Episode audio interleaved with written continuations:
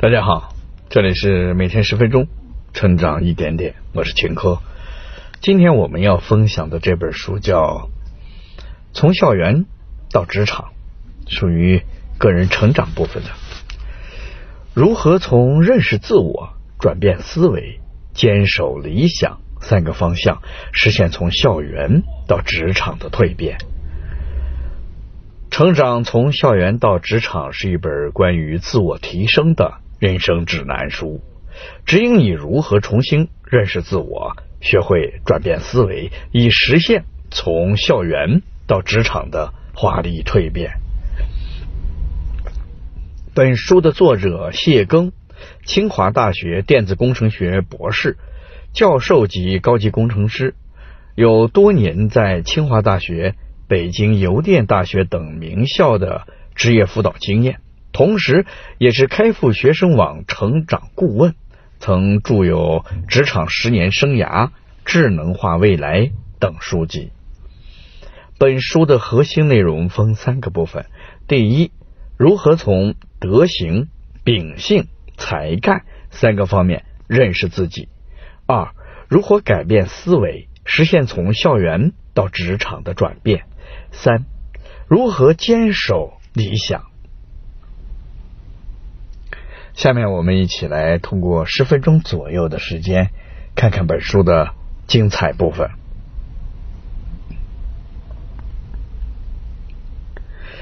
日本作家村上春树曾写过这样一句话：“在学校里，我们学到的最重要的东西，就是最重要的东西在学校里学不到这一真理。”这句话受到不少网友的赞同。有很多人说，走出校园后才发现社会和自己想象中的不一样，经常会遇到岗位选择、同事关系等常见的职场问题，所以迷茫感会油然而生。那么，如何制定自己的职业规划，又如何与同事相处，这些都是不少年轻人初入社会时所面临的困惑。那对于刚步入社会的大学生，到底应该怎样更从容的面对职场呢？今天分享的《成长从校园到职场》这本书，就详细的从认识自我、转变思维、坚守理想三个方面，指导年轻人如何突破瓶颈，找到属于自己的人生方向。本书的作者谢庚是清华大学电子工程学的博士。他的逻辑缜密，文笔极具亲和力。他希望通过自己数十年的人生感悟与职场经历，激励更多的年轻人登上成功的巅峰。接下来，我们从本书的核心内容第一个部分开始讲起：如何从德行、秉性、才干三个方面认识自己。二零零八年，谢庚在北大毕业生演讲时，遇到不少学生提问：该如何选择工作？在谢庚看来，这个问题源于对自己的认识不够充分。一个人如果连自己都看不明白，那又如何做自己的人生选择呢？所以，认清自我正是我们从校园到职场的第一步。而一个人的基本素质又可以分为。三大方面，那就是德行、秉性和才干。首先，我们来看看什么是德行。德行指的是一个人的道德品行。在作者看来，不少人在职场上失败，都源于自身德行上的缺陷。比如，美国著名的华尔街之狼、股票经纪人乔丹·贝尔福特，虽然是金融界的精英。曾创造过三分钟赚了一千两百万美元的奇迹，但因为他本人存在敛财、吸毒、酗酒等不良的行为，遭全美证券交易协商会除名，成为美国金融圈的过街老鼠，再也不能踏入这个行业。因此，德性是人才的基础。年轻人踏上社会的第一个任务，就是要知道。什么该做，什么不该做。接着，我们来看看什么是秉性。秉性这个词儿源于《醒世梦言》第三十五卷“江山易改，秉性难移”。其中，秉性指的就是一个人的本质性格。每个人的秉性千差万别，而在职场上，秉性又可以分为社交型、担当型、敏感型与静思型四大类。他们没有高低之分，都有各自擅长的领域。比如，当时作者所在的公司需要开发一个难度极高的新产品，作者就选了能扛住压力的担当型的员工来负责，而宣传工作。则选了一个社交型的另一位同事，最后产品成功的推出市场，大受好评。因此，我们要认清自己的秉性，找准适合自己的位置，这样工作起来才会事半功倍。最后，我们看看什么才是才干。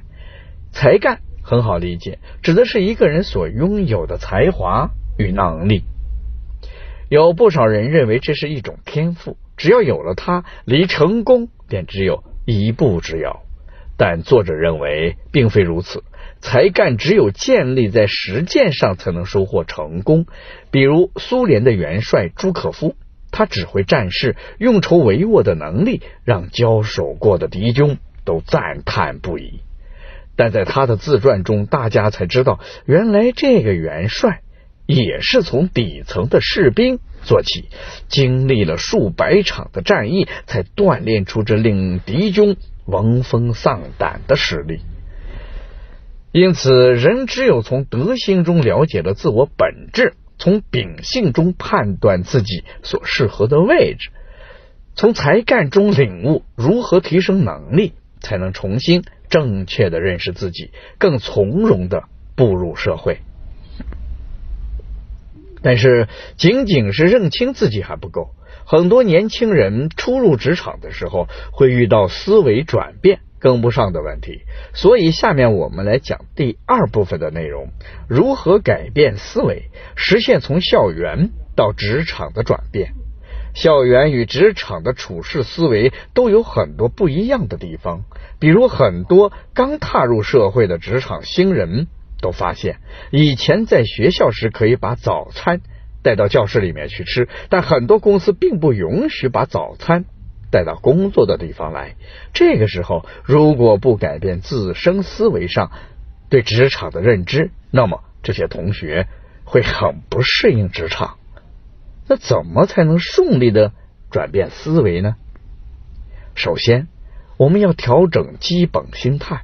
当我们作为学生的时候，我们是一个大个体，一个个的个体不需要顾虑太多。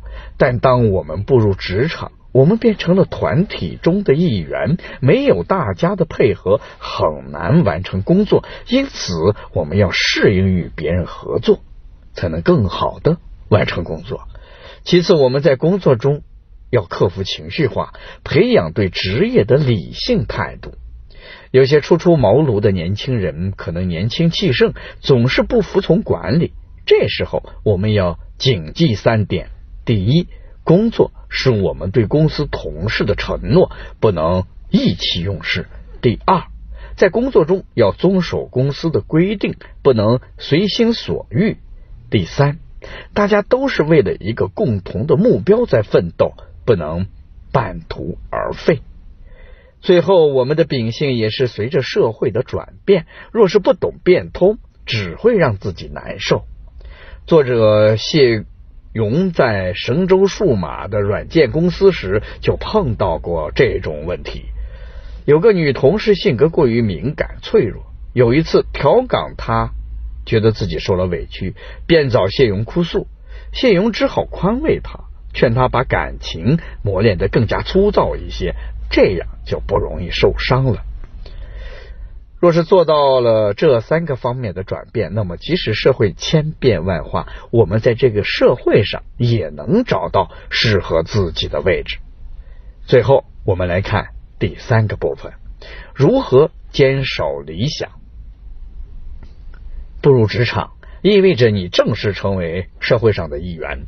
面对这个灯红酒绿的浮躁社会，有些人容易忘记曾经的理想，迷失在对物质的欲望中，成为一个唯利是图的人。那我们为什么要强调要坚守理想呢？因为只有理想，才能让你战胜社会上各种诱惑与艰难控阻，使你的生活积极向上。那如何才能不忘初心，坚守理想呢？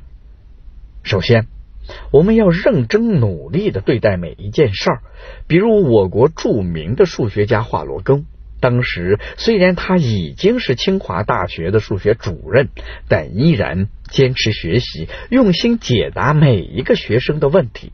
于是，在一九五六年，他的著作《数论导引》。成功面试，震惊了国内外的数学界，他也因此一举成名。所以，我们要想达成自己的理想，必须在现实生活和工作中全力以赴，这样才能收获成果。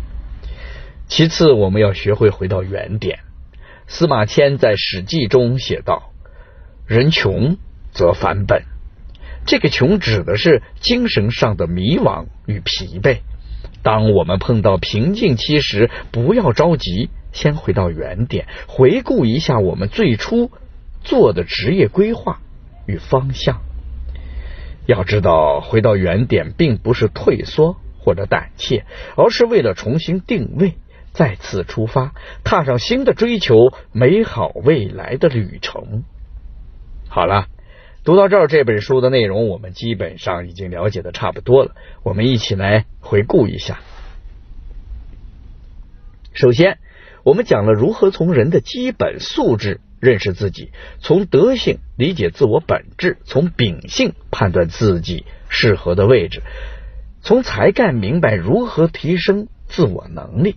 接着，我们讲了要踏入社会，必须学会调整基本心态。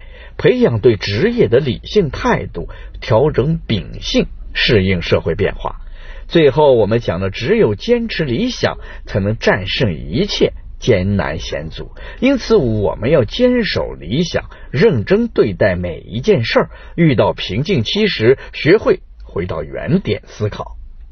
从校园到职场，意味着我们走出了温室，成为社会的一员。面对这纷杂复杂的世界。希望我们都能够通过运用书中学到的知识，重新认识自己，提高核心竞争力，在职场上有所成就。好了，以上就是本书的全部内容。恭喜你，我们又听完了一本书。每天十分钟，成长一点点。我是秦科，我们下期再见。